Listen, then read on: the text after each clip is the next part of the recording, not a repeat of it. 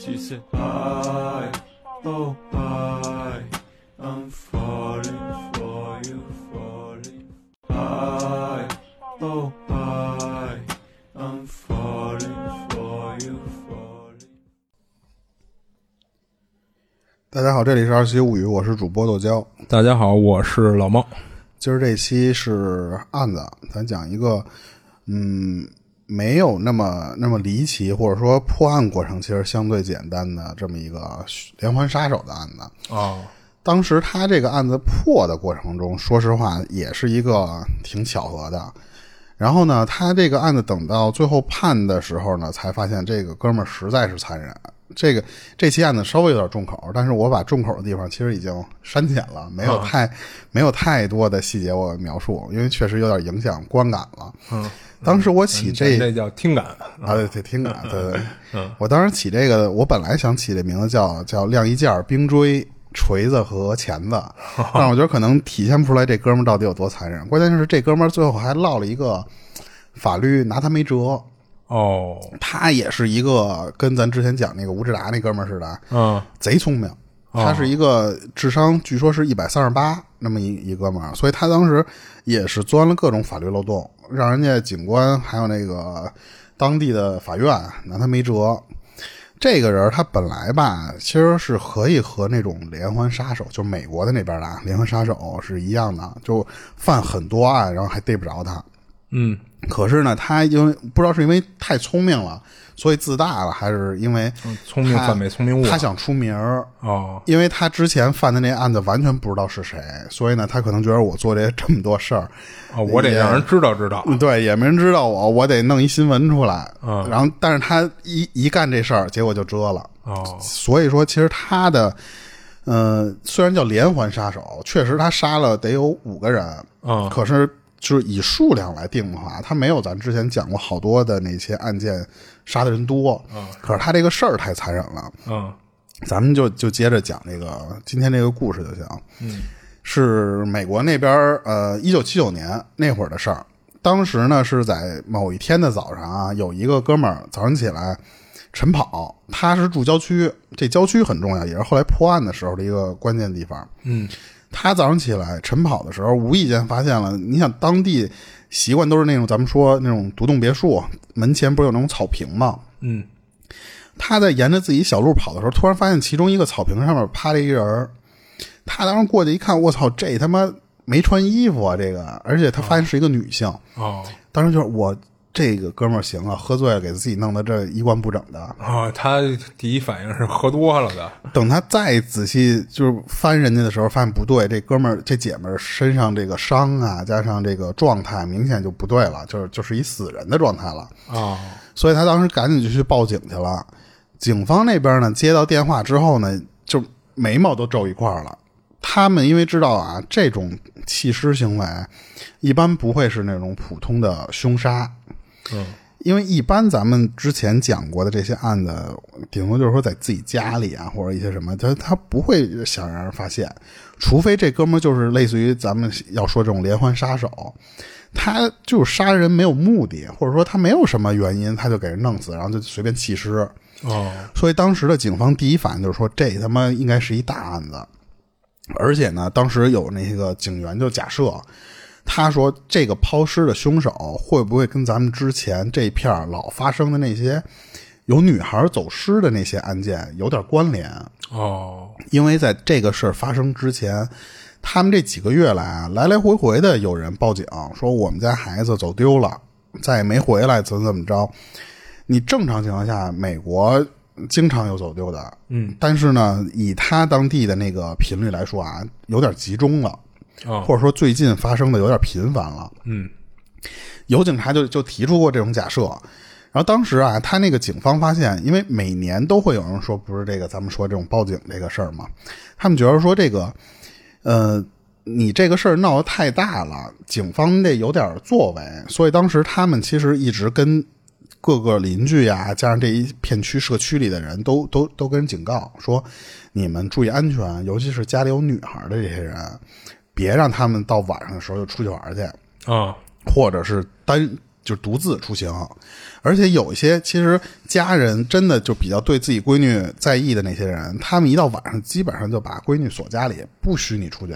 嗯可是呢，当时警方也觉着，嗯，没有直接的证据能表明这个尸体、这个凶杀案和当时的这个走失这些案件是真的有绝对关系，所以他们就只能往这方向看看能不能找到一些共通点呀，或者他是得先判断这个尸体的身份嘛，嗯，啊对吧？嗯他才能确定跟那些失踪案是不是有关系嘛。嗯嗯，然后然后后来他这个关键是什么呀？就出人命的这种事儿，绝对比这你正常走丢的这个事儿严重多了。因为最起码你走丢，他有可能，还还有找回来的希望，而且美国那边不是比较开放吗？你这有可能跟着男朋友去哪个州玩去了呀，啊或者什么的。就离家出走了那种。所以当时他们就觉得，如果这个事儿啊有关联，那这个就是一个挺大的案子。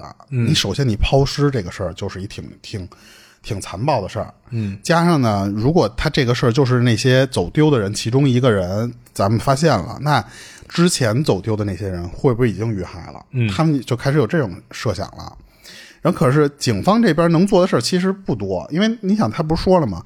没有绝对的关联，所以他们只能先按凶杀案这个事儿来查这个女女生的具体的，比方说家里的人是哪儿啊，或者之前有没有走丢情况。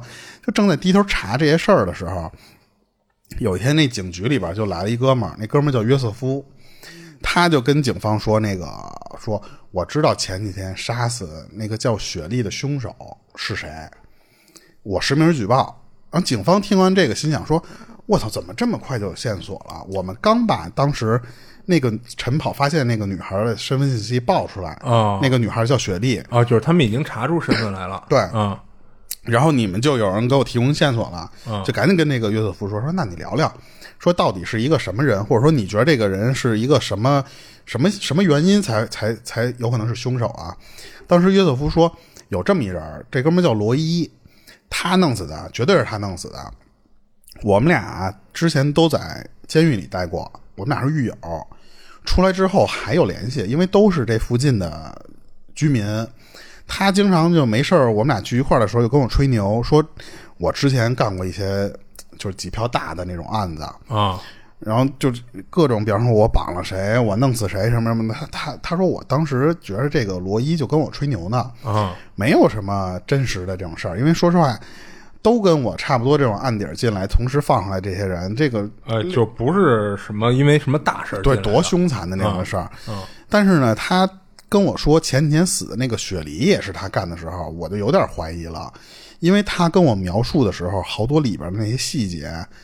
都让我觉得可能是真的他是弄死的，因为哦你们警方披露出来不会有很多细节的东西，啊，但是这哥们儿跟他聊太细了。对，而且就是你，你比方说啊，嗯。我跟你吹牛逼，我可能会吹的一个大概的东西，哎，对，我不会把一些非常细节，就是比方说我用什么弄死他的，或者说什么这些我都出说出来。嗯。可是那个罗伊跟我说的就非常细，嗯，我就觉着哎，这哥们儿不太不太对吧？就不像是吹牛逼了。啊，他这他妈万一这要是真是他干的怎么办呀？嗯警方当时问这个约瑟夫，他说：“就是你这种俩人之间吹牛逼的这种事儿，你怎么就能确定呢？”约瑟夫说什么呀？他说：“他跟我形容的这个女孩儿，在你们公布之前那个照片的时候，就跟我形容了一遍，哦，说那个女孩大概长一个，比方金发碧眼啊，什么大概什么什么。然后你们你们在公布照片之后，我一对，我发现他怎么能知道那个照片的受害者就就是那个样呢？那等于他之前可能跟那个人接触过，嗯而且我虽然自己进去过，我是一个有有案底的人，但是我也是有家庭的，我也有两个闺女。哦，如果罗伊这哥们儿说的是真的的话呢，那之前那些失踪的女孩应该已经都是真的被他弄死了。我我作为父亲，我可不想，因为我哪天我的闺女走在路边好好的，被这个罗伊给盯上了，然后因为罗伊最后丢了性命，所以他说你们发布了遇害者信息，那万一这个罗伊觉着是我给他点了炮了。那会不会连我也给弄死？他其实想的非常多。嗯，首先我是一个父亲，我就怕我的闺女被被他给下手。还一个是什么呀？他跟我之前透露过这些点儿，现在警方你要抓他了，那这个时候我其实是一危险的，因为我知道真凶是谁，他会不会找我来灭口？所以我就觉得这几这几点我得明哲保身，我我得怎么怎么着，我去向你们去报警，我举报他。嗯警方就是说，操，你这说的有点道理。嗯，而且警方得知的一点是，凶手吧，他不是一个人，是俩。哦，就他怎么知道是俩的？就那那个哥们儿跟他讲，啊，就是那哥们儿说，等于他不光说罗伊对罗伊跟我吹牛逼的时候，他说还有一个人，啊，他说那哥们儿叫劳伦斯，哦，然后他说这两个人是团伙作案。这个警方觉得，哎操，有可能。他说，嗯、虽然没有一些什么细节啊，但是他说，如果这个两个人作案的话，会比一个人作案更容易一些。嗯，但是说你要同时碰到两个变态在一块儿作案，但是那个概率来说，稍又相微小一点儿。所以说，当时警方知道这个事儿之后呢，他不能直接执行逮捕，嗯因为你没有证据。你这个这哥们儿约瑟夫说的，呃，对他嘴说的算不上提供证据，提供一种可能性嘛。一个线索嘛。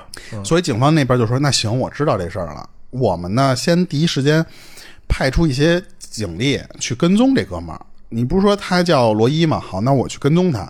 如果他有一些诡异的地方呢，我们马上就给他随便找一借口先抓了，抓了我再问他呗。嗯没想到这个借口或者说这个理由真的让他们给抓着了，因为当时这个罗伊他他不是从监狱里出来吗？他还有那个受叫保释条例的这种限制。啊，就是本身法院那边就在监监控他。嗯，你你这你这个期间段你是不许干一些违法乱纪的事儿的，你就老老实实生活，就其实没有什么事儿。嗯，可是呢，碰巧被这个警察抓到了一次，他们发现那个罗伊正往自己车里边那儿揣揣揣揣药，哦揣那种违禁药，你知道吧？哦所以当时警方说：“哎，他，你这让我逮着机会了，那我就顺理成章的我就给这个罗伊给抓起来了。”啊没想到的是什么啊？这个警方都觉得说，嗯、你这个可能就最起码你是一个连环杀手，就怀疑啊，说你最起码你是一连环杀手，你不应该这么容易的就撂下来什么事儿，或者说，嗯，不会露什么马脚，对不对？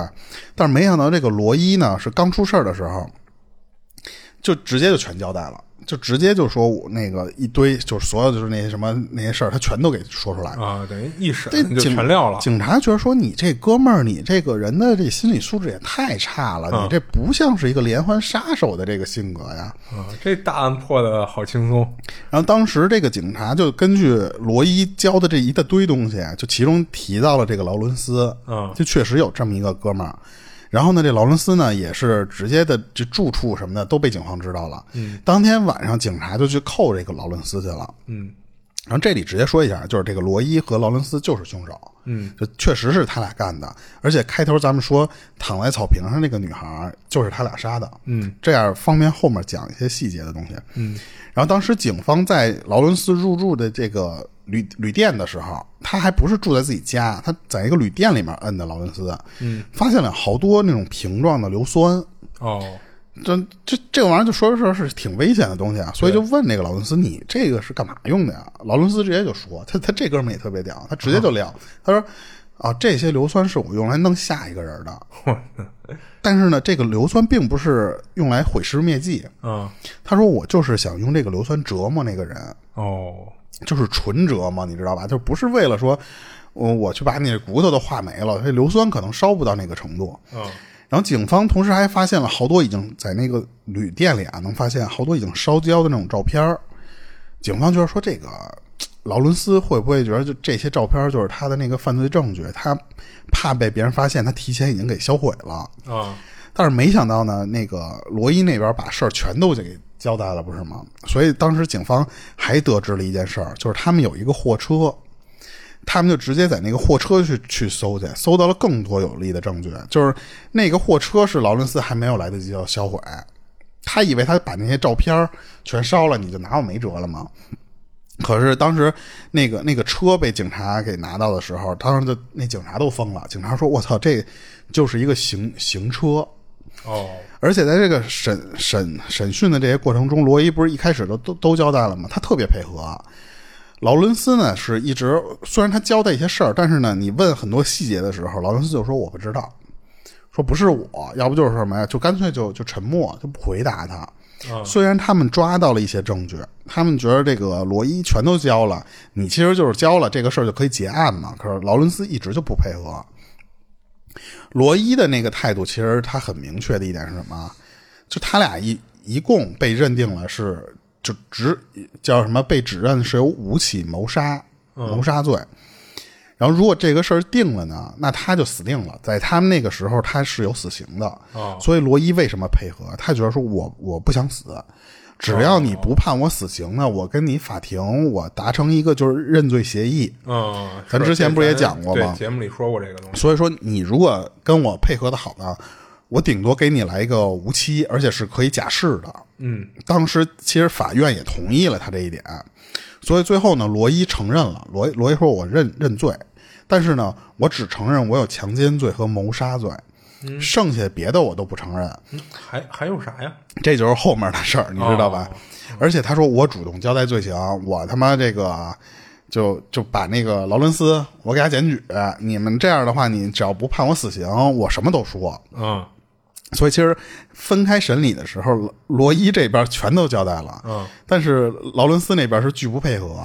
但是你看，我听到这块儿啊，我觉得劳伦斯那儿有点问题。嗯，你像警方在那个旅馆逮捕他的时候，嗯，他又说了，我这些硫酸就是要准备弄下一个人的。啊，那结果你到到警方这儿了，他他又又都不认了。他是拒他是拒绝了前面的所有认罪，他不是被哦指、指了五项啊罪，，等于他就承认说，我有这个计划预谋，准备用硫酸去伤害一个人，但是我不承认之前那些案子都是我，干的。或者说实话，咱们比方说啊，就是一个行为什么呀，就是我吹牛逼呢，我就说我这个要杀人了，嗯，但是我没做这些事儿，或者说，就是其实就就是一个预谋杀人，对但我没真杀人。但是你把就这前面杀人的那些事儿扣我头上，我就不认。啊，劳伦斯其实一直是这种这种情况，啊，但是罗伊那边嘛，他不是他不是认罪了嘛，嗯所以他当时他就直接跟警警察就说，他说啊，他说我们这俩人一共杀了五个女孩儿，除了最开始咱们说的那个雪莉，嗯，那个哥们儿以那个姐们儿以外呢，他说我们还弄死了四个，也是女孩儿，啊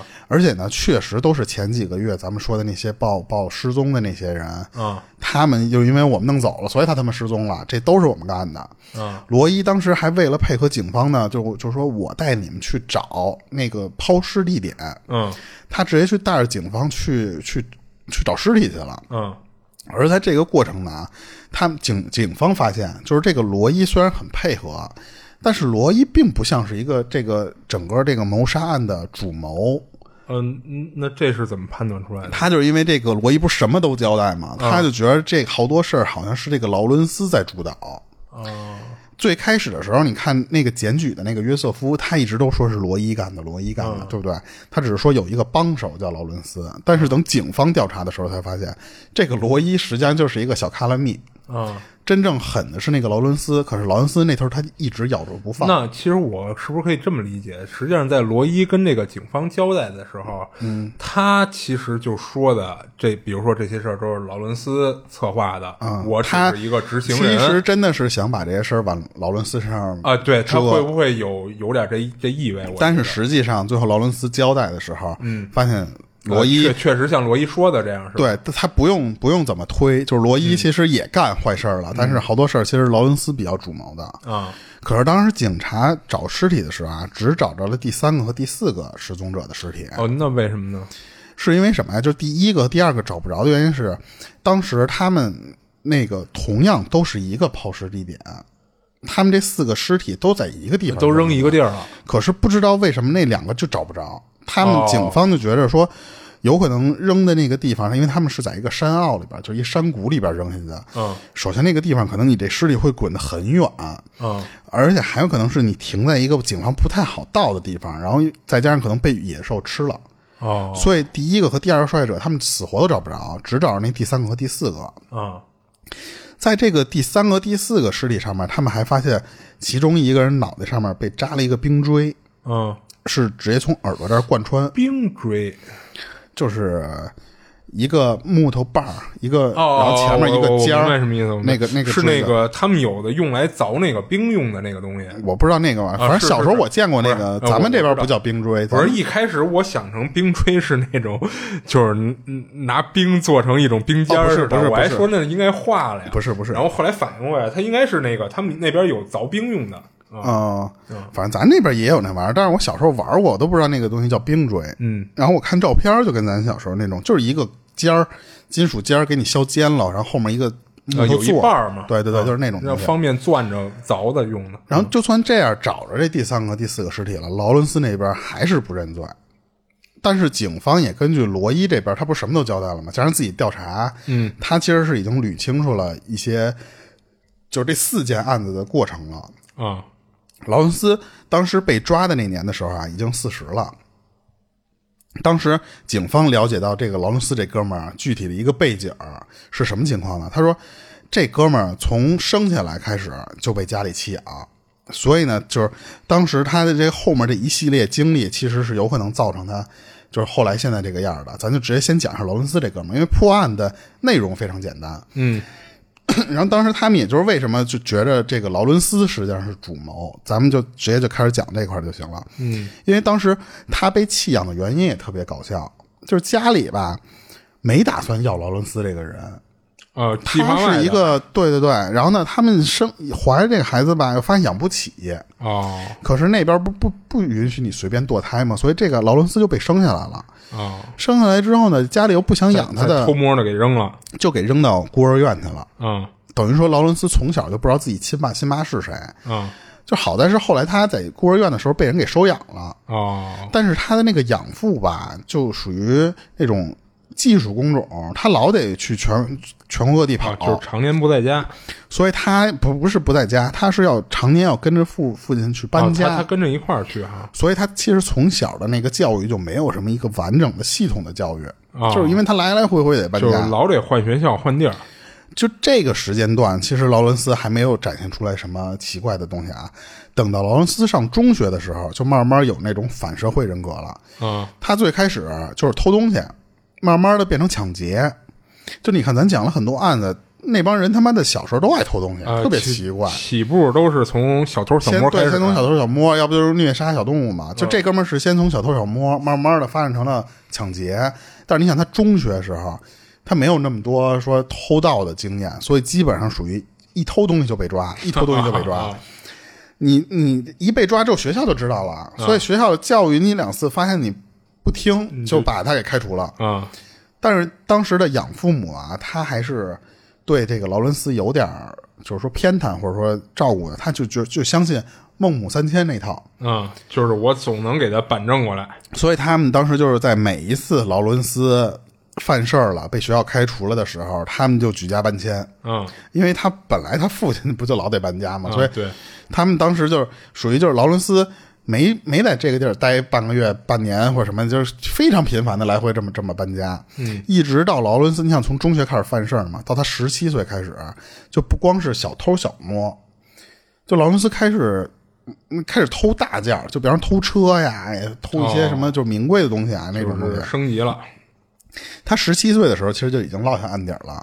嗯，当时是他因为偷车的时候，他他可能他不会开，他把人车偷跑了之后，在路上给人撞了，啊。撞完之后他又跑了，他又逃逸，啊所以最后直接给他铲逮着这个劳伦斯之后，直接给他关进去一年。啊结果也就是这一年的时间，他等劳伦斯在出狱的时候，发现他妈家没了，你知道吧？哦，就是养父母不要他了，就觉得孺子不可教，就真的管不了你了。所以他们，因为他他养父不是老搬家嘛，所以这次我搬家我也不告诉你我搬哪儿去了。嗯 等他一出来之后，他就说：“操，那我家没了，我能怎么办？”所以他其实还是在等出来之后继续偷偷摸摸的抢劫这些东西。嗯所以当时这个劳伦斯能干的事儿就是偷东西，结果就是又被抓，嗯就是因为说实话，就他可能不太适合做偷东西这这一行。啊刚出来没多久，又被判了一年半。一年半没出来多久呢，又因为他持械抢劫，嗯直接判了一十五年。嚯就按理说，你这个时候的劳伦斯出来应该三十多岁了，对不对？最起码三十五岁以后才能出来了。嗯可是不知道当时劳伦斯关他的那个监狱是怎么定的啊？劳伦斯只被关了两年就被放出来了，就非常奇怪。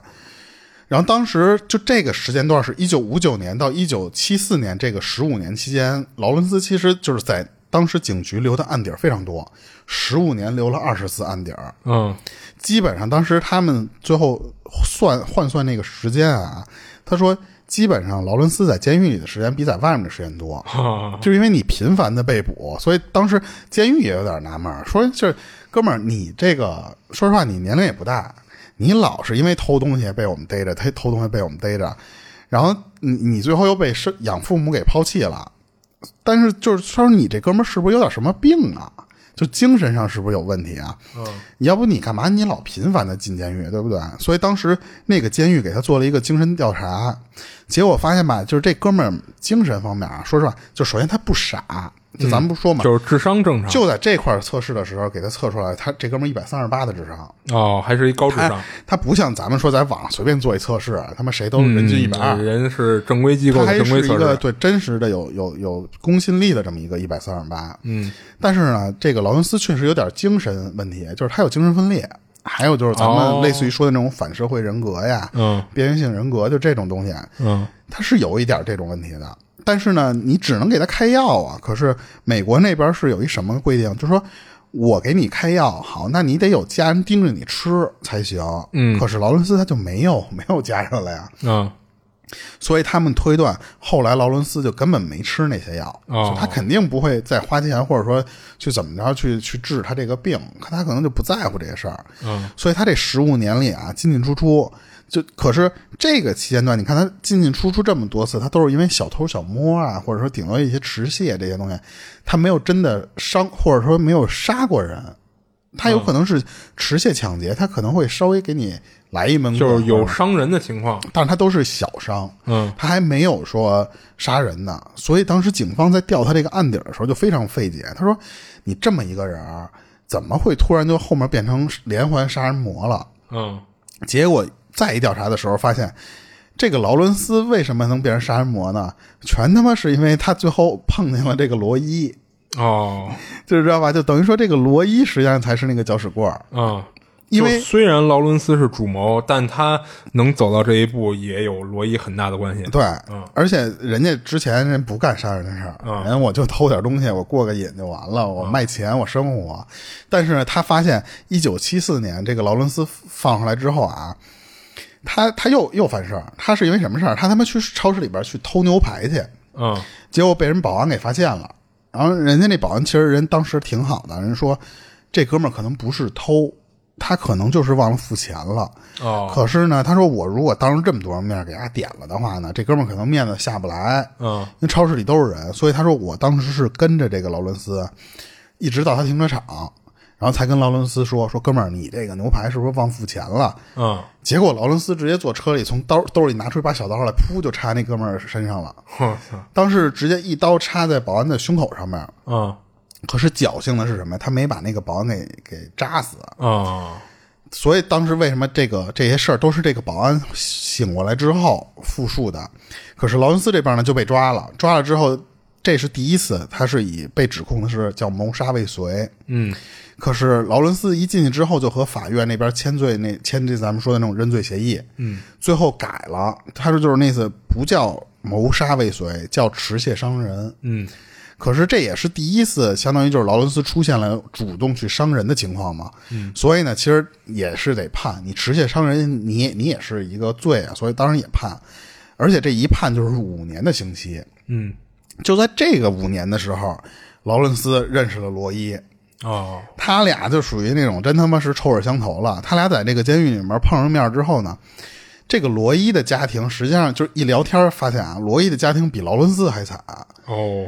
他父亲是属于那种在外面招花惹草不着家的那种人，嗯。然后呢，母亲呢是有一个瘾君子，哦，所以他从小其实是被寄养在很多人家里，他不是一家人，就是感觉跟吃百家饭似的，这家愿意照顾你两天，他就去人家家住，所以他俩就是慢慢这么聊天，就发现啊，就是这个，就是劳伦斯觉得说，哎，罗伊哥们儿，你这个经历挺丰富的呀，说你什么都经历过。而且罗伊还当时跟这劳伦斯吹牛逼，他说他当然这个事儿不是吹牛逼，是他真的事儿啊。他说我是当过兵的，我上过战场，当时好像是越南战场，我是打过仗的。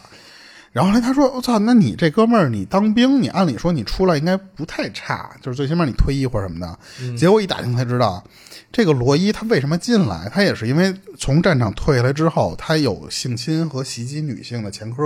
哦，就是他他干这个事儿来的，而且也是跟之前的那些案件一样啊，他俩就发现说：操，咱俩怎么越聊越跳投机呀？然后当时这个这俩人就聊天，有一次无意中聊的时候，就这劳伦斯就无意中跟。”这个叫什么？罗伊抱怨，他说：“他说你你说我也奇怪了。他说我这这么多年犯这么多事儿，我都是偷东西和抢劫，可是我做完这些事儿之后呢，我不解气，我不爽。然后罗伊当时就跟他说：说你这种啊，就根本不解渴。你跟我是一样的人，就这种小偷小摸的这种事儿不行，就不解决问题。咱俩不都是一路货色吗？你看我是怎么解决的呀？”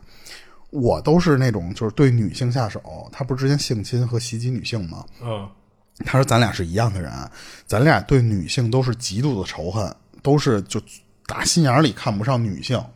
但是从这个劳伦斯的经历来看，他不应该有这样的心理啊。按理说不应该是这样。然后关键是罗伊一直在给他解释这件事儿嘛，而且当时他说，咱俩其实啊都有一个，虽然都是哥们儿，但是肯定不承认的一点问题，就是咱俩对。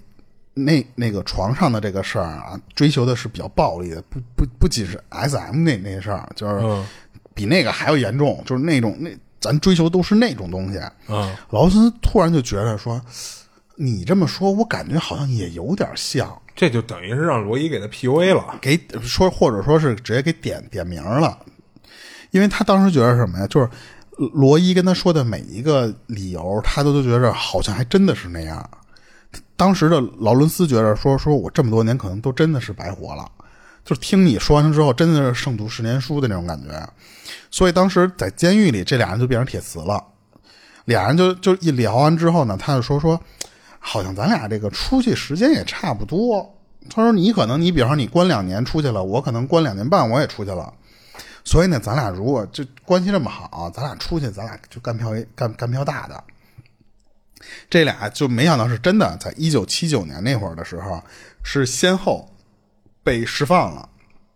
当时其实释放出来的这个劳伦斯啊，他因为之前不是老小偷小摸，他后来不是老偷车嘛？嗯，他对车这个这个东西好像还就或者机械方面，他有点天赋。嗯，他出来之后找了一工作，就是那种就是汽车维修工，你知道吧？就类似于那种，而且关键是那个时候。给他开的工资，你像技术工种在那边不是挺值钱的吗？对，一礼拜是一千美金。哇，那不少一九七九年的时候，一千美金啊，你想一个月四千美金，是相当多了。按理说这个非常好的一个工作了吧？对啊。然后罗伊不是后来也放上来了吗？他也找了一个工作，找的是一电工。这俩这俩工作都是技术工种，你在美国都是挺挺贵的一个职业。嗯。按理说他俩就可以。正常生活了嘛？但是他俩不是属于这种天生的犯罪嘛？嗯，罪犯啊，就是说他俩出来之后，老想着说：“操，咱俩可当时这个监狱里说的那干一票大的那个计划可还没干呢啊！”就他俩整天就在想这个事儿，所以当时他俩就首先不缺钱嘛，所以他俩马上就拿钱买了一辆货车，然后把那个货车的后座给改装了，因为这个改装说实话，劳伦斯自己就能干。嗯。当时他们就把这个货车叫移动的储行室哦，就都都弄完这些个这这车之后吧，他们觉得嗯，咱这个计划可以开始了，就可以实行咱们这个伟大复兴计划了。嗯，他们当时觉得什么呀？就是说，我们先是对一个只有十六岁的女孩下手，因为那个是我们第一个下手对象。当时是怎么着？我们俩其实就是开着那个货车在大街上溜达，没有什么目的，也不是说。提前做好背景调查了，就是随机，对，就一下就看上这这小小姑娘了。当时这个十六岁这个这个女孩叫林，就具体名字我就直接就简化叫林了啊。嗯，她当时在我们眼里，她就其实就是一个标准大妞，就美国的那种大妞，十六岁正值这种芳华时代嘛。她原来是从教堂那边那么出来之后呢，走路回家，然后就碰到我们俩了。我俩呢，先是。想把这个林给骗到车上来。我们俩干了一什么事儿？把车开特别慢，就跟着这个林在路上那么开，然后摇下窗户之后就问那个林说：“我们捎你一段吧，说这个给你带回家去。”因为那个年代的时候，其实现在也那样嘛。美国那边很流行那种搭车文化，嗯，可是这个林吧，当时没同意，因为他说我们家就就前面腿儿我就到了，就说我不去。他俩还想诱惑他，他俩觉得说，那你这个不同意的话呢，你这个岁数的女孩还还爱干什么事儿呢？就是药物。所以他当时说我们车上有这个好东西，说你上车。可是没想到这个林又拒绝他了。他说就没兴趣。他说我对这玩意儿我就没有没有什么需求。嗯，他们觉得操你这油盐不进嘛，所以他俩觉得我骗不上骗骗不到你车上来嘛，我们俩就用武力把你绑上来。他俩干了一事儿，就是一脚油门去去林的前面停下来，嗯，就堵上了嘛。不不是，就停在路边上。嗯，然后呢，假装那个车坏了，一个人从后门等着那个林过来，因为那个货车是那种推拉门。嗯，它不像咱们这种敞门，它是直接推拉门，你全推开之后挺宽敞的，所以特别容易的，我们就把林直接从从马路上给我拽到我车里来了。然后这时候我们就把车一关上，我们就走了。当时是这个劳伦斯把林给捆住了。当时做了一个事儿，是为了不让别人发现。他说我把收音机打开了，特别大的声儿，然后这样这个路人就听不到林在车里的呼救了。嗯，之后呢，我们就把林拉到一个山顶儿。那个山顶儿，我估计也是他们踩好点儿的一个地方，也就是其实他们抛尸的那个地点啊。然后当时我和罗伊，我们俩折磨这个林，折磨了一晚上，就是细节我就不说了，就是肉体上加精神上的那种折磨。嗯，一直到第二天早上起来，我们都看见太阳了。这个罗伊突然他妈怂了，他他妈想把这个女孩给放了。哦，而且呢，他给这个林还揣了点零花钱。因为你看这个罗伊之前的经历啊，他有强奸什么的，但是他也没有过杀人的经历。嗯，对。然后，然后关键是他还把，就罗伊啊，他还把自己的电话号码给了这个林。哦，罗伊跟林说的是什么呀？他说：“我们这事儿做的确实不地道，是吧？给你绑了，要给你弄这一晚上，这事儿我认，就是我们做的确实不对。然后呢，我现在把你放了，你回家之后呢，给我打电话，这不是我电话号码吗？你给我打电话。”我一定会补偿你的，我一定会，不管是钱啊还是帮你忙，反正就是你提出要求，我满足你，我他妈补偿你。嗯，但是呢，这劳伦斯听完之后气坏了，他跟罗伊罗伊斯呃不是罗伊说说，操你这你在监狱里可不是这么跟我说的啊，你可不是说完了事你就给人放了，咱们不是出来要执行那伟大计划吗？结果你第一个人，你第一个你就心软了，你这相当于第一票你不就怂了吗？而且你觉得你把他放了之后，他能饶过你吗？最后说的这个罗伊也觉得说，好像是他说这个，我要真把他放了，可能确实不太妥。所以他俩就在这个车里边，其实是讨价还价，在那儿互相聊这个事儿嘛。林其实一直都在旁边听着，就当时他就听说如何就是到底怎么应该折磨死他，或者说直接弄死他，就反正就来来回回聊这些事儿。可是听到最后，他那个林才知道，就是这俩人决定还是给他弄死。嗯，不知道是不是想抱着这个侥幸的心理啊？林跟这这俩人说说那个，你们俩要真想弄死我啊，你们能不能把我绳子解开？说我想死之前呢，我想做一祷告，因为他不是当时就从教堂里出来的嘛，他是信这些东西的。可是这个劳伦斯听完之后都他妈乐出来了，说没戏，说不可能。所以最后这个罗伊是被这个劳伦斯各种辱骂，加上各种就是这种威逼利诱的情况下。让让这个罗伊用手掐死林，嗯，第一次是劳伦斯指使罗伊干的这个事儿，嗯，可是当时没想，就是这劳伦斯自己说啊，他说我没想到这个罗伊他当过当过兵，他上过战场，但是他居然在掐这个林的时候，掐着掐着这个罗伊自己崩溃了，哦，丫他妈出去吐去了，就就我觉得我操，这个罗伊怎么能这么脆弱？然后罗罗这个劳伦斯看见罗伊这行为，当时都气疯了。他说：“操，那我还是得自己来啊！”所以当时他说：“我从车里拿出了一个晾衣架。你看，这就是第一个咱们刚才我说的那题目里的一个凶器，其实都是。嗯，刚才有那个冰锥了，其实那个那个是第一个。然后第一次晾出来的这个是晾衣架。他说我直接就套在这个林的脖子上。然后那个晾衣架咱们可以形容一下，就是最普通的那种晾衣架，就是铁丝儿绑的。嗯，我知道。所以当时我把那个那个。套在林的脖子上之后呢，我拿钳子不停的拧那个晾衣架，哦，一直收紧到能把这个林勒死。嗯，之后劳伦斯弄完这些事儿之后，叫来那个罗伊，就是说：“操，你这能让你弄死，你他妈吐了，你这那接接接下来咱们要处理尸体，你得跟我一块弄吧。”所以当时他说：“我们从车里准备好的那个浴浴帘儿，把那个林的尸体裹在浴帘里，然后我们开车到那个就往山顶儿开了一点儿距离，找了一个合适的地方，直接把林给扔下去了。”然后后来这个罗伊带着警方，我不是说去指认，你记得吗？说找不着尸体，找尸体吗？就去的是当时他们抛尸的那个地方，不是他们行凶的那个地方。嗯，然后没想到这俩人第一次杀人之后两个礼拜，这俩人的瘾又犯了。他俩觉得说还还还得干一票，说说上次这个第一次有点说实话没没没没过瘾。他俩几乎是用同样的手段。又绑架了一个十八岁的女孩，又是用这个开车到旁边强行掳走。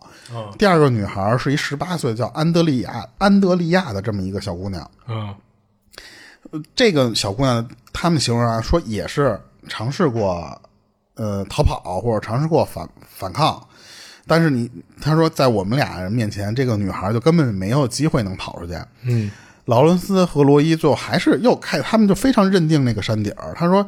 就我们还是给他开到那个那个山顶上去，做了同样的事儿。而这次劳伦斯觉得啊，他说咱还得加点花样。他当时让罗伊侵犯安德里亚的时候，劳伦斯在旁边用相机拍照。哦，没想到还是一样的，就是罗罗伊可能他说我操，这个安德里亚一会儿还得死。他又有点心软了，你知道吧？嗯，他有点后悔干这个事儿了。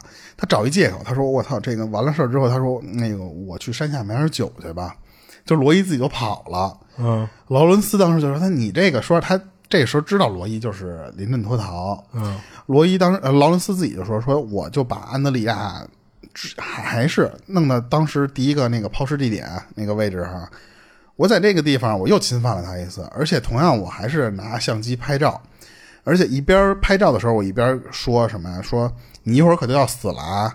一会儿我就从这儿给你弄下去，就是精神上的折磨。然后我就会把他的那个惊恐的那个那个表情拍下来，这样我就很满意，我就舒服呀。我要的就是那个表情。嗯。而且当时我是从随身的一个工具箱里面拿出了一个冰锥，直接就从他的两个耳朵耳窝的地方啪就给捅进去了。嗯，这就是第二个凶器。然后又用脚把安安德里亚的双手给踩骨折了。他说：“我是非常享受这个过程的。”可是没想到，这个这两个骨折确实不容易死人啊。但是说，他说扎冰锥这个事儿，我以为这个安德里亚就就死了呢。啊！可是发现安德里亚还是没死，没死透，或者说是他还想跑。所以当时那个劳伦斯说：“我一看这样，那索性就和上次一样吧。那我就还用同样的方式。”抄起一个晾衣架，就把安德里亚给弄死了。嗯，而且同样的，这也是我干的，就是把安德里亚弄死之后，我把他从就是峡谷，就是或者一个小山山山腰那个地方给他扔下去了。嗯，然后当时这个安德里亚的尸体和当时那个林的尸体，就是咱们说的第一具和第二具没有被找到的那个。哦，然后等到劳伦斯干完这事儿下山之后，他就碰到罗伊了。罗伊那时候也回来了，你知道吧？嗯。然后做完这两个案子之后呢，他俩就停手了一段时间，嗯，也没有具体对外说我们俩为什么。就上一次不是两个礼拜不就又又犯瘾了吗？但是他说这次我们停了一段时间，差不多也就两个月之后吧，又看上了一个姑娘。关键这次还和上次不一样的一点什么呀？我们俩同时看上这俩姑娘是一对儿，就不是就是一块儿的。他俩都是在车站那儿等车呢。一个是十四、十五岁的 Jackie，还一个十三岁的兰，这俩人是本来是打算去海边玩的。然后呢，我我和劳伦斯就突然就把车停到他们面前，就问他说：“哎，那小姑娘，你们去哪儿？我们带你一趟去。”在得知他们要去海边的时候，劳伦斯和罗伊说：“哎，那不是顺路吗？说我们就就带你们走一段呗。”你想，当时只有十五岁和十三岁的小姑娘，俩未成年啊，哪有什么防备心啊？所以就真的信了这个罗伊和劳伦斯的话，就真的上车了。结果没想到，这俩人在路上的时候，发现去的那个路好像不是去海边的。他们就张着张着想说下车后什么的。可是，在车里的时候，一个人开车，另一个人就在后面盯着这俩人啊。这一个人就摁这俩小姑娘是完全没问题的。等于说这俩人在车上想跑没跑成，他俩就同时就是说，操，那别废话了，就接着往那山顶开呗。所以当时他们又把这两个小姑娘带到当时的那个山顶上去了。可是当时他们并没有对那个十三岁的那个蓝下手，反而是直接给那个蓝绑树上，就是 就是你就在那儿待着，你哪儿也去不了，我也不折磨你，你就绑那儿待着。可是呢，他们对这个 Jackie 下手，就就这个 Jackie 就比较倒霉了。就是我一直挺好奇的，就是你看咱们说好几个那个人名都挺中性的，我不知道为什么，或者说挺男性化的名啊。这个人就是那个 Jackie 陈，那个 Jackie 哦。然后我一直以为是个男孩呢，但是后来他那照片流出来之后，其实是一个女孩。嗯，他俩对这个女孩又是轮轮流了进行侵犯之后，还是用相机拍他们一边殴打这个女孩，加上这个性侵的这个过程。而且在案发后啊，被警方找到的那个尸体就是这个 Jackie。嗯，他们还发现了当时他们拍照的那些照片，给 Jackie 拍照的那个照片。那个他们说当时那个 Jackie 已经揍的这个脸上面，你已经认不出来这个是是本人了。哦，就是非常严重的肿，那种加上淤青、黑眼圈全给锤出来了，就下死手啊。对，然后当时他们说这个 Jackie 生前肯定是让他们折磨的非常惨。可是这劳伦斯觉得，就光这么拍照没意思。他说：“我这次又准备点新花样。”他拿出来一个录音机，他一边录音一边揍这个 Jackie。他就相当于就是其实想当，我就那个时代其实已经有录像机了啊。可是不知道他为什么不直接拿一个录像机这么拍，他居然是只图录音。他当时就是想说，我录点这种你的惨叫的这些声音。所以当时呢，他一边揍这个 Jackie，一边。直接按下了那个录音键，关键是这个劳伦斯变态到什么呀？他觉得说，我这个录音效果没有达到我的预期目标，或者我想达到那种那种痛苦喊叫的那个过程中，所以他就又想起了那个冰锥来了。然后具体的我就不不形容，他是拿那个冰锥没有扎人家耳窝，是往胸口上扎。嗯。就这么扎这个 Jackie，Jackie Jackie 其实是被折腾了好几个小时，那个期间是一直在录音的。然后直到天黑了，他们觉得说：“操，也差不多了。”说先这样吧，就把这个 Jackie 和当时那个蓝蓝不是一直绑在外面吗？就把蓝也给铐回车里来了，就说：“你们俩在这个车里待着，你们反正也跑不了嘛。说现在这晚上晚上就在这儿睡吧，等到第二天早上起来。”劳伦斯和罗伊又回来，又重复了一遍昨天干的那些事儿，然后没想到这个第二天，这个罗伊又他妈过意不去了，你知道吧？然后他跑过去跟那个 Jackie 说说，嗯，这钱你拿着，说这电话号码我也给你，嗯，说我们我看我怎么能放了你，说那个你回之后打电话给我，说我给你买辆摩托车，这样你以后就不用跟人搭车了，你就不会遇到这种事儿了呀。他一个劲儿跟这人道歉。而且这次罗伊还真的去跟劳伦斯求情去了。他说：“这俩都这样了，说实话也过完瘾了。等于那个 Jackie 就是被他们折磨之后没有死，是吗？没有死，就是那个状态下还还是没有死。哦。然后那个罗呃那个兰实际上也只是被侵犯，但是他并没有被折磨。嗯。他说那意思说这俩都这样了，你要不就算了，说放走他们得了。”可是劳伦斯就还是挺挺冷静的那种，他说就不可能，说放心吧，绝对不放。罗伊觉得说啊，那既然你要铁了心想弄死这俩人，你能不能别跟之前似的那么变态了？说你别折磨人家了，你给人一痛快的，你就让人死了得了。就是感觉这劳伦斯就是一纯变态啊！我操！你看罗伊之前吹牛逼吹的那么狠，对他感觉他之前他有点口嗨，但没想到他这个口嗨把劳伦斯这个。心里的恶魔给勾出来了，出来了。对，咱这个可以后边的时候聊这个事儿。然后，可是劳伦斯这边听完这些之后就说啊，他说就是你想这人只能活一辈子，只能死这一次啊。他说你要这么轻松让他死了，那多可惜啊！就他说这个话，说实话就已经非常变态了。所以罗伊当时一看这情况就说，他说。这个劳伦斯觉得绝比比我变态多了。他说：“那个，那行，那你要是杀人就杀，我呢离你远点儿，我他妈不看了，行不行啊？我看不下去这。所以当时劳伦斯说：说还是我弄呗。他当时他说我还是选择用冰锥，因为他发现啊，他说是虽然这个东西确实弄不死人，但是他那个过程他可能会过瘾，你知道吧？他他他弄完之后，他发现操，但是你得给他弄死啊！所以他说我还是想起那晾衣架来了。所以这个 Jackie 也是被他拿晾衣架给勒死的。嗯而绑在树上那个蓝，他当时是亲眼看到这些画面的。他说：“我都他妈吓疯了。”这当然这不，他他已经传不出这些话来了。嗯就是在劳伦斯的眼里，就是看那个蓝已经在树上都疯了。嗯所以劳伦斯就突然想起来说：“哦，对，这儿还一个呢。”他就拿着锤子走过去之后，就一顿猛敲，结果发现这个蓝吧，呀没死透，嗯就是我锤他半天吧，他他他还有股气儿吊着。然后我就干脆他说我就不用锤子了，他说我就直接就掐他完了呗，我就勒着他脖子，直到这个蓝没有动静了，然后我才撒手。然后不知道是一直躲着看还是巧合，他说就在做完这些事之后，这个罗伊也就过来了。他不是罗伊说嘛，说我不看了，说我躲躲远点。这个时候罗伊回来了，结果他俩同时往那个蓝那个方向发看的时候，他们发现啊，这个蓝还在喘气儿，还在还在想试图逃跑或者是什么的。他说：“我操，你这还没死啊？”就是这劳伦斯自己说啊，他说你你还没死啊？他说这次行，那你罗伊不是回来了吗？你怎么你也得这次你得把他弄死啊！所以当时换成了罗伊用锤子，然后劳伦斯呢负责勒住脖子，最后就嗯把他锤死，你知道吧？就具体细节我就不说了。所以最终这个蓝其实还是被这两个变态给弄死了。劳伦斯和罗伊呢，他俩还是说他那个上次我们俩抛尸那地儿不是挺好的吗？说还是把这俩也是顺着那个地点给抛尸就完了。虽然这次这个劳伦斯他用录音机录下来了他那个犯罪过程，可是当时有很多的那个呃录磁带被这劳伦斯给销毁了，所以警方没有找到。哦警方最后其实找到了别的东西啊，那个是最重要的东西。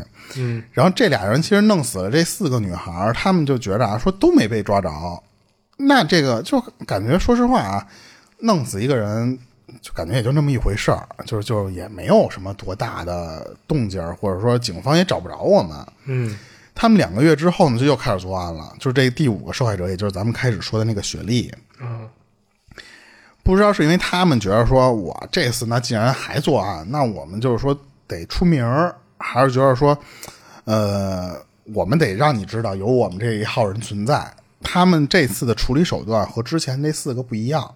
嗯他们当时在回家路上发现的这个雪莉，然后当时呢，倒霉的是什么呀？这个雪莉啊，实际上是认识劳伦斯。哦这个劳伦斯呢，他之前老去一个餐厅吃饭去，那个雪莉是里边的一个兼职服务员，嗯所以他一看，他说：“他，这女孩我不认识吗？”他就直接去去把车停到雪莉面前了。他说：“操，这这不是熟人吗？说我带你回家呗。”雪莉也认出了劳伦斯，他说：“哦，他说你是你啊。”所以顺理成章的，雪莉就上他车了。当时那个他们就说：“说我给你带回家不就完了吗？”雪莉说：“那挺感谢的啊。”可是雪莉在路上的时候，突然发现。马上就要到他们家，拐了一弯就到他们家的那个路口，我们就转弯了，我们就没往那个方向转。嗯，所以雪莉当时就就觉得有点奇怪，说：“哎操，你们这要干嘛去啊？”这个时候，他们就马上把雪莉从副驾给拉出来了，拉到后边那个就是车后边被他们改装的那个地方去了。嗯罗伊去开车，这个劳伦斯就在后面去把雪莉给侵犯了。哦而罗伊呢，他其实说实话也不知道往哪儿开呀，他但是他不能把车停那儿被人发现，他其实是一直在他们家附近就这么兜兜转转，就这么来回开，也没有目的。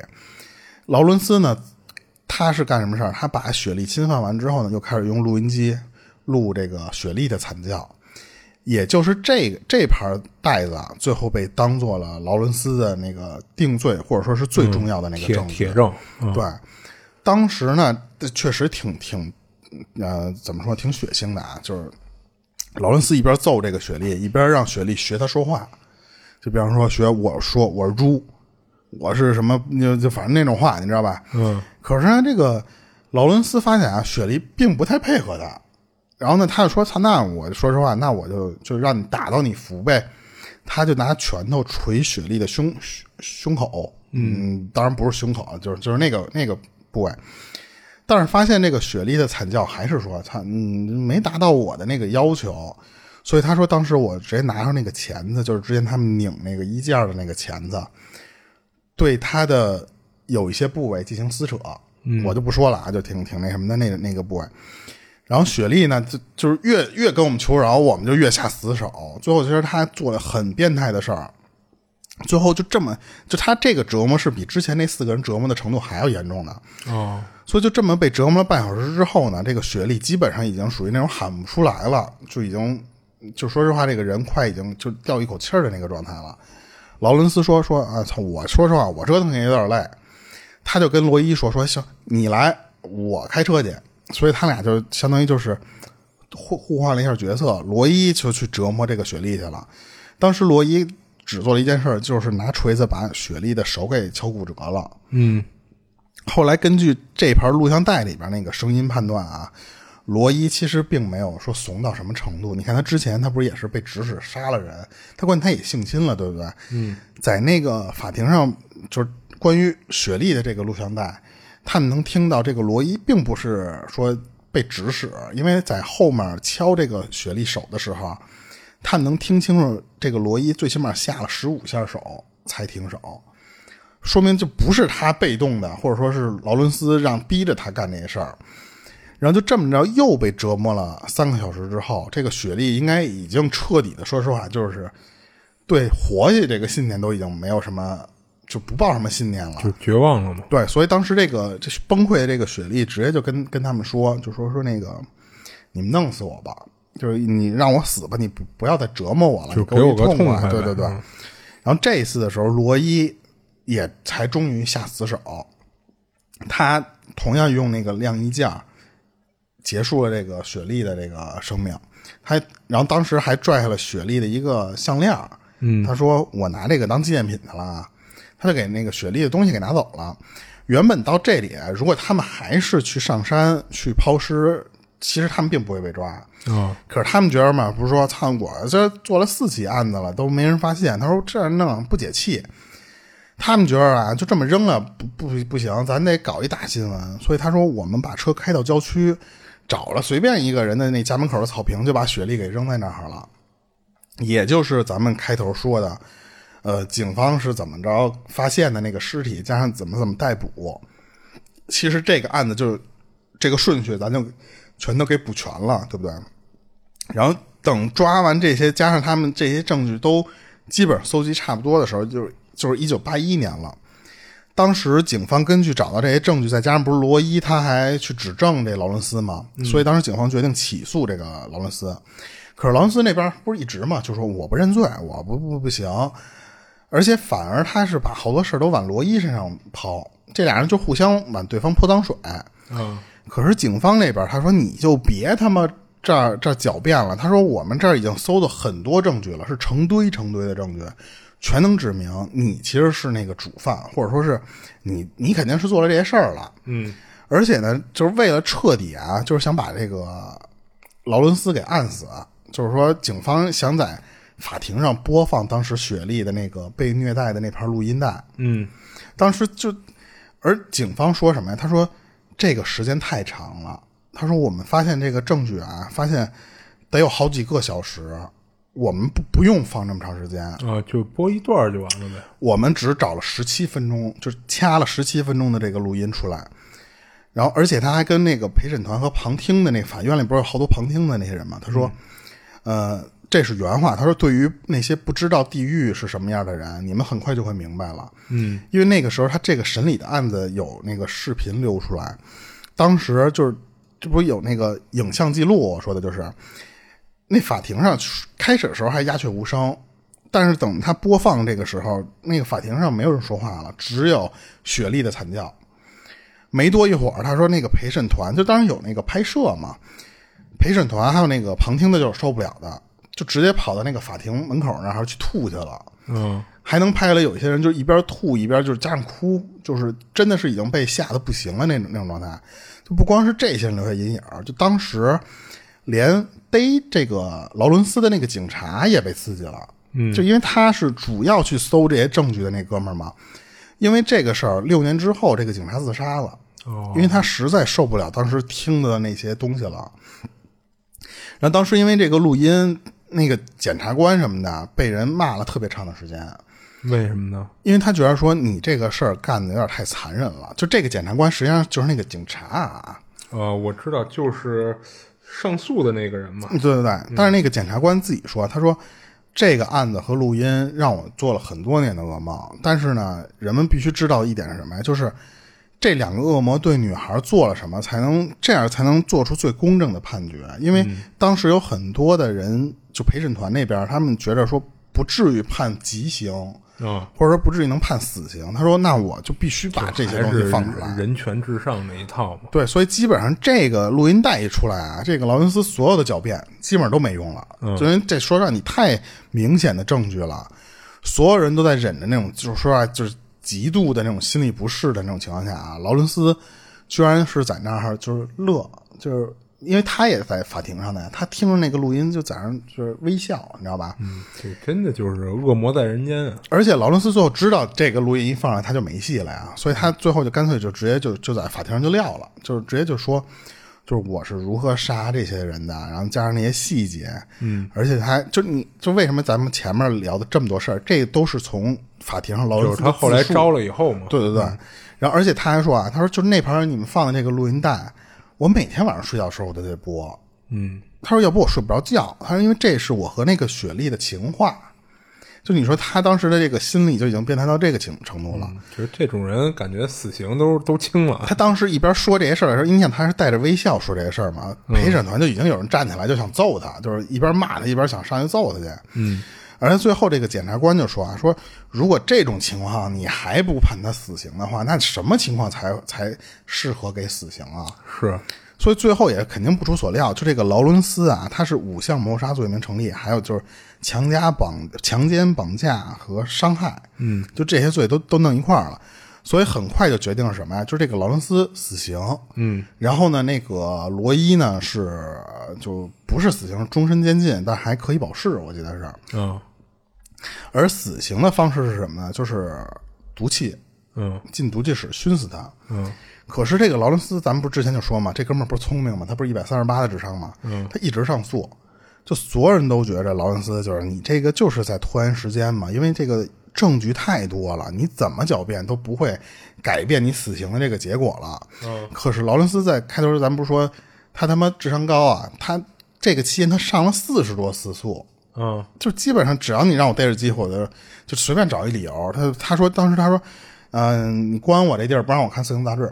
嗯。要不就是什么不许我抽烟，就这这种理由，你知道吧？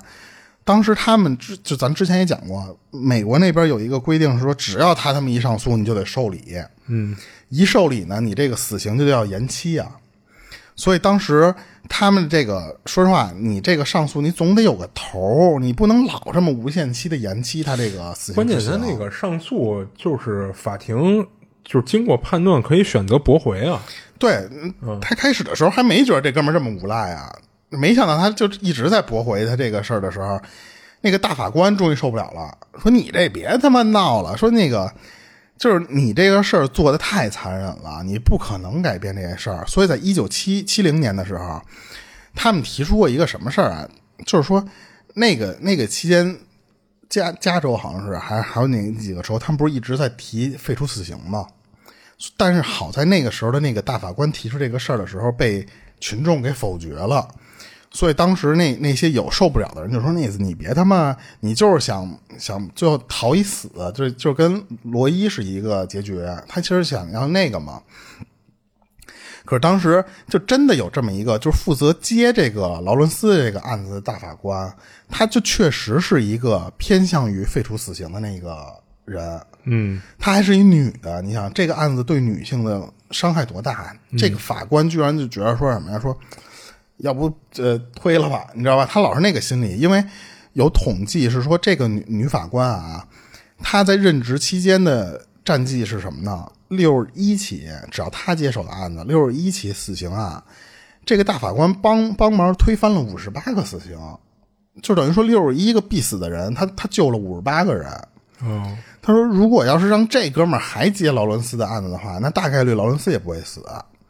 所以呢，好在一点是什么呀？就是他在马上要接手这个劳伦斯的案子的时候，这个这哥们儿被人罢免了。哦，他就是因为这个，就是那边不是老有那种投票什么什么罢免谁谁谁，他是一大法官，那个大法官被人罢免了，嗯，一直到一九九一年，这个劳伦斯才真的要被执行，就是，哦但是在执行的前十四天的时间内，就所有人都觉得，哇，你这终于还有俩礼拜你就死定了呀！嗯，这劳伦斯又直接他说，我向更高的那个法院去申诉。他这次的理由是什么呀？还是那个咱之前说的那种，我律师不行。嗯，他说要不是我这个律师，我也不会判死刑。就跟咱之前说那吴志达那哥们儿，不是也是，来回换律师？借口，对，结果他这个也成了，他这个理由又被法院给受理了，就最高法院同意了，一直到一九九三年，相当于你拖了两个两年的时间，最终才给他判判定一驳回，就是说受两年之后才给他消息说驳回你这个上诉，但是你已经拖了两年了。关键是这次驳回是直接被下死命令了，就是什么呀？说你你这是最后一次，这人再上诉了。对对对，你你不不用你不用再申请上诉了，我以后不接你这个事儿。最高法院已经、早就该禁止了，对他，因为他之前都是在州法院，就是他等于一直没上诉到最最高的那个地方。然后结果这个劳伦斯对这个禁令要开始上诉，说你这个禁令你就侵犯我人权了，你知道吧？嗯，所以他只要一上诉就又被拖着。你想他当时咱们说嘛，一九九三年拖了两年，这个被驳回。九三年他一直后来他不是一直那个上诉，加上被驳回，最后他一直拖到了什么时间？你知道吗？就是一二年和一六年的时候，这个劳伦斯都有可能被执行死刑，但是都没被执行。啊，他你像九三年被拖了二十年，最起码二十多年，但是不是最高院已经禁止这人再上诉了吗？所以他其实，但是他就是被禁止上诉，但是他不执行这个事儿，就不知道他们那边法律到底是一什么情况啊。后面其实也有一部分原因是那个加州州长的问题，嗯，因为当时在这个期间的时候，加州加州自己申请说，我还是他妈想废除死刑，你知道吧？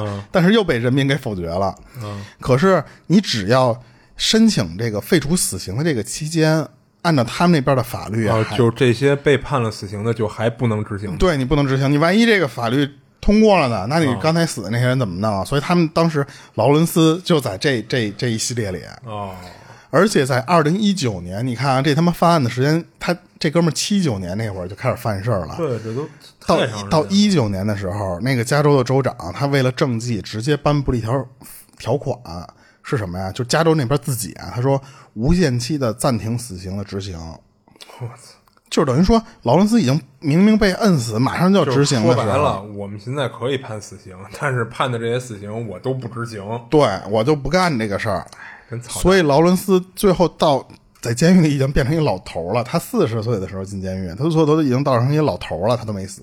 嗯，关键是劳伦斯最后是因为什么死？他老死了，他在监狱里老死了。他是在这个州长颁布这条不执行死刑的这个这个事儿之后没没几个月，也就九个月时间，嗯，然后压压在监狱里老死了。哦，等于到最后，这个劳伦斯也没有被被执行死刑，他是感觉真是便宜这人了，我操！对啊，然后当就是这咱们这个整个案子其实就讲完了，啊，就是有很多那种残暴的细节咱们没说，但是就是这个事儿到最后，你说那边的人，嗯、你讲究人权，你讲究什么什么东西，但是你说这个人的案子，说实话已经非常穷凶极恶了。对啊，就是这样的人都不值得被判死刑呢。就按理说咱们这边你可以死八次了都，啊，对啊，所以他这哥们儿就是也不能算是他智商高，他可能也就是知道点法律上的漏洞或者什么的，他就一直在上诉嘛，他拖这个事儿，他最后反而还真的是老死在监狱里了。我觉得但是当地你知道他们有一些人在说什么呀？就是说，呃，这个老头儿他相当于四十岁进去，七十九岁死，就相当于关了小四十年嘛。嗯，说你关他四十年，其实跟死刑是没区别的。就是国外有很多的支持废除死刑的人是这个态度。当然不是聊他啊，就是说聊死刑那个事儿，你给他一个终身监禁，其实跟判死刑没区别。不我觉得这个区别还是挺咱们那边肯定是这样想，但是人家那边的不是圣母圣母心的人比较多，就吃的比较多，吃的饱撑的那种人，嗯，他们觉着，那你其实跟判死刑其实是没区别的。可是我觉得说让咱们这边这么多年，就是你这就是什么杀人偿命嘛，欠债还钱，你这是一天经地义的事儿。关键他做的这些事儿已经穷凶极恶了，我觉得都，我操！你想他当时做这些事儿的时候，完全其实啊，你这么回想来看啊，都是他在主导。嗯，对，你那个罗伊虽然被判了一个无期，其实他也应该是一个死刑。啊，对，其实罗伊只是因为他直接签一个认罪协议，嗯，就是相当于就是说我，嗯，怎么说呢？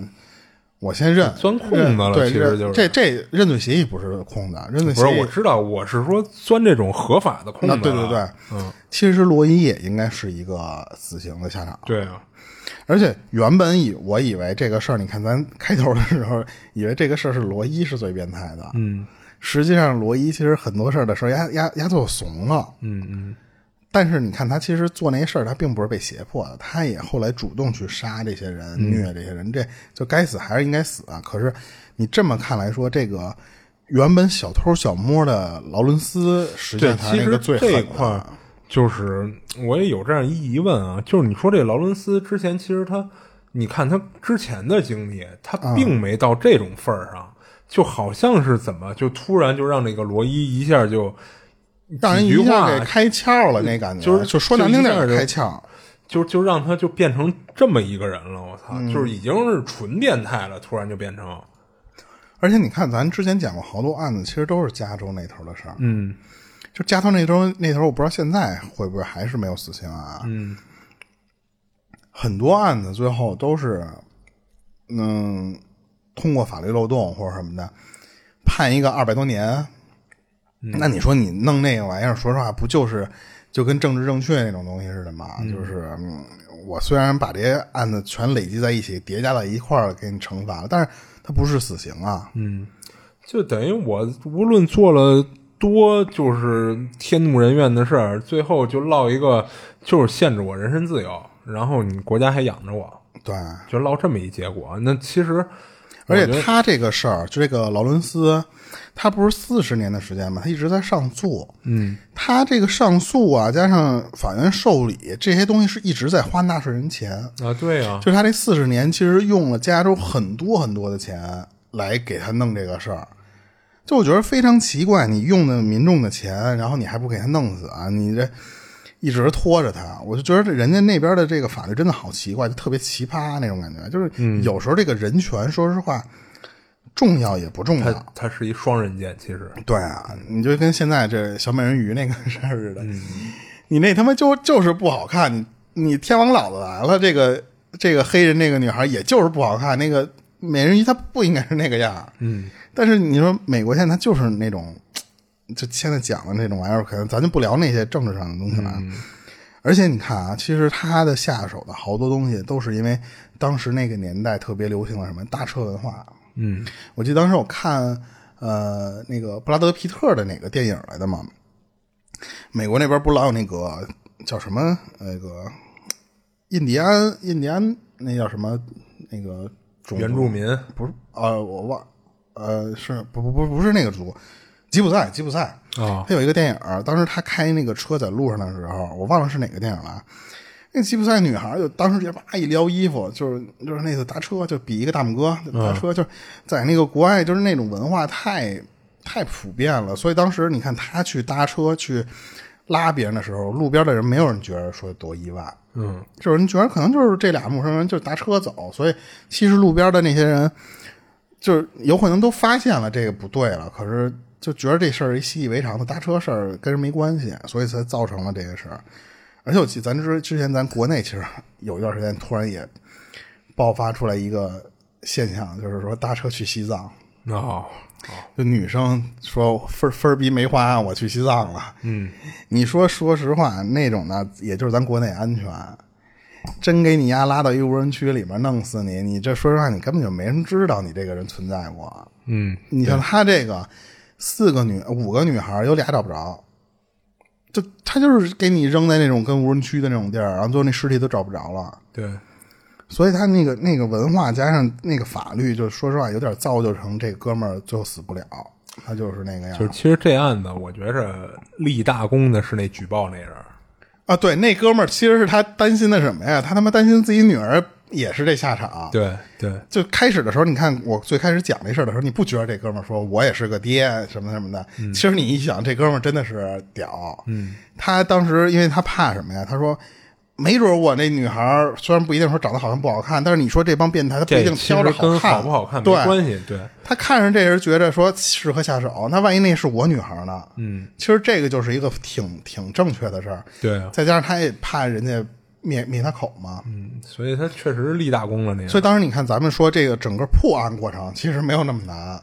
这哥们儿直接就给点了。呃，要要不是那哥们儿给点了，我觉得可能还真 可能对，真的不好弄。但是那哥们儿直接上来就点点的就是真实凶手嘛。因为什么呀？因为你看这个案子到最后啊，就是这五个死了的女孩，他们在被绑上车的过程中没有任何的目击证人，你没发现吗？对。而你像他是一个七几年，我记得是七几年的事儿，对吧？对。七几年。他们那会儿也没有那么多监控，就包括其实他们到现在也也有人在说，就不应该装这么多监控啊啊，就就是关于个人隐私这个问题，也有人在在抵触这事儿。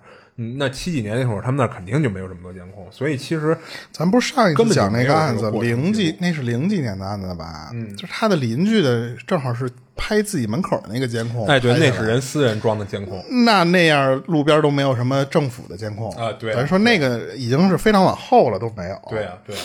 所以他这案子其实要不是那那哥们儿立大功了，给举报了，可能真还还不好破。就可能如果他之后指不定还要。而且他们如果要不作的话，可能你说实话，你还往山上扔，就不止这五个，嗯，就可能有更多。哦，我觉得作主要是那个罗伊把这事儿跟跟他那狱友说了啊啊，你他又不说呢，对不对？而且他们不是一直想出名嘛？他们觉得说，看我这做这大计划没人知道，这。这不是锦衣夜行嘛？所以当时他们就把第五个那个雪莉给扔到人家草坪上了啊。对，然后反正这个案子，呃，当时这个这个人是咱们这么形容啊，他其实有一个外号叫什么“工具箱”，工具箱杀手，就是每一个就跟咱们说超级英雄都有一个外号啊。就是他这哥们儿，你你看他的外号叫“工具箱杀手”，就因为他用的全是当时他修车的那些什么日常的用具去去杀别人，所以。当然，这哥们儿也有一号，反正，而且他最后他他妈没死，他可能在，据说当时这个劳伦斯在监狱里有很多仰慕者，嗯，就好多人在他妈狱里给他写信，就是他比方卖人什么头发，一比方几美分，他一箩一一缕头发，嗯，他在里边已经他妈成明星了，你知道吗？操，就是。什么样的变态 都有都有，对，所以他那就是还是咱那边。说实话，他这个变态程度啊，我觉得已经不次于那种吃人的那种程那种程度。啊啊啊！对，行，行，我这个今儿的都讲完了啊。行，嗯，咱到这儿就到这儿吧。然后这里是二十七物语，我是主播豆椒，我是老猫，我们下期见，下期见。She said, I, oh, I, I'm bye. Oh.